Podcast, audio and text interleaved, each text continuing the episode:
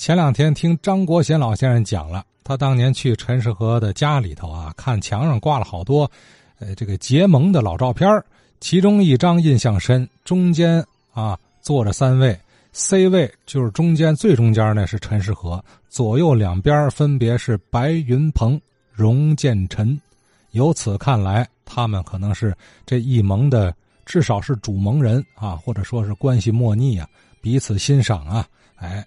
那么听到这儿，周清音老师啊，想起来儿时现场看荣建臣先生演出的事儿了。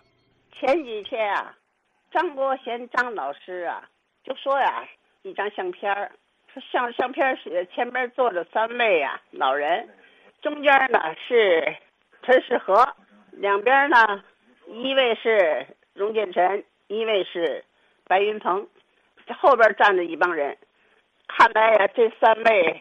先生啊，不仅资历老，而且是德高望重的。就这话呀，我就想起来了，我曾经看过一次荣建臣老师的传底，在无论是旧社会还是新社会吧，凡是唱啊曲艺的，他那个传底呀，一般的都是京韵大鼓。呃，如果是别的曲目传底呀，那是相当有水平了。比如说前些日子，花五宝老师年龄九十九岁了，就说呀，他四姐花四宝怎么变成团底的了？原来他是道二，观众们听完了他的大鼓以后，梅花大鼓以后就都走了，没几个人了。那最后这个节目没什么人看了，就是这样，有人就提议了，就是不如啊，把花四宝的节目啊放到最后团底。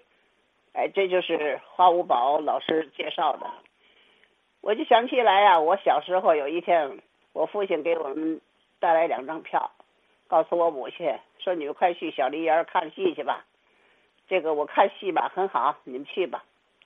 我们那天去了，那天去的，一看呢，节目单啊，那个船底呀就是荣建臣老师，可是他前边有什么人了？我现在还记得。有几个记得很清楚，前边有白派大鼓严秋霞，严秋霞穿的是粉色的旗袍，非常光鲜亮丽的，她也年轻。还有啊，骆一生的骆派大鼓，呃，严秋霞唱的是大西厢，这个也挺也挺好听的。呃，骆老师那天唱的是啊，听琴。骆老师穿的是啊。浅豆沙色儿的裤子和褂子，梳着个盘头，这是我记得清楚。我们在第三排看的，看的很的很清楚了。还有就是施慧茹的单弦儿，她唱的《鞭打芦花》，还有呀一个相声，是马三立，呃，演的是黄鹤楼。其实这些个角儿也都是不错的，哎，可是传底是荣建臣。荣建成先生呀，从那个台口一出来，穿的是什么呢？穿的是藏蓝色的本地本花的缎子的袍，雪白的袖口。一般的人呐，我看过男演员多了，男演员呢穿的都是啊棉布的褂子。荣建成先生他对于服装是很讲究了，他脚下我看着好像是他那个裤腿啊。用啊黑色的绸缎那个带子绑的带子裤腿儿，鞋呀是一双啊白色千层底儿的里夫尼鞋，梳着个背头，稳稳当当的走出来，他就报节目。他说：“今天呢，我给各位观众演唱一段《沉香床》。”我对这个名字还很生疏，不知道，我就问我妈妈：“我什么是《沉香床》？”我妈说：“。”就是败子回头金不换哦，我就明白了。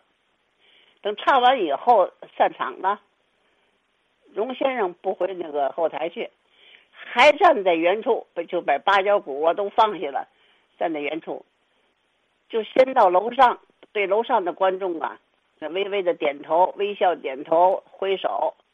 我问我妈，我说他那干嘛呢？我妈说呀，他是跟熟人打招呼呢。等到。楼上人都转身了，都是后背了，都是往下楼下走了。他又向楼下的人也是微笑的招手点头。我真是以为啊，他向熟人呢打招呼，其实不然。为什么呢？因为我母亲有个习惯，她每次出来看戏呀，是走亲访友啊，都要穿的新衣服、新旧鞋。她的鞋呀都是自己做，她也很巧，他自个儿做的鞋呀穿着最舒服。他的鞋都是缎子面儿，他自己亲自绣花。他绣花不用丝线，而是用丝线坯子。丝线坯子绣出来的花是平的。有丝线那个绣出来的花是粗粗糙的，所以他呀很珍惜他的鞋。又另外呢，他小脚他怕人踩，所以他的每次看节目啊，要不然他就早出来，还没等散了他就出来；要不然他就等到最后，都没什么人了，最后自个儿走出来。我跟他就等着，等到最最后，我一看呐，荣建臣荣老师啊。根本就不是光跟熟人打招呼，一直把我们娘俩送到走，哎，给我们也打个招呼。哎呀，我就觉得荣建臣荣老师啊，与其说是个唱大鼓的，还不如说是一位很儒雅的绅士。谦谦君子啊，呃，对观众无比尊敬。呃，一来呢，观众是自己的衣食父母，这不假。二来啊，其实也体现了这个细节，也体现了演员的修养啊，自我修养。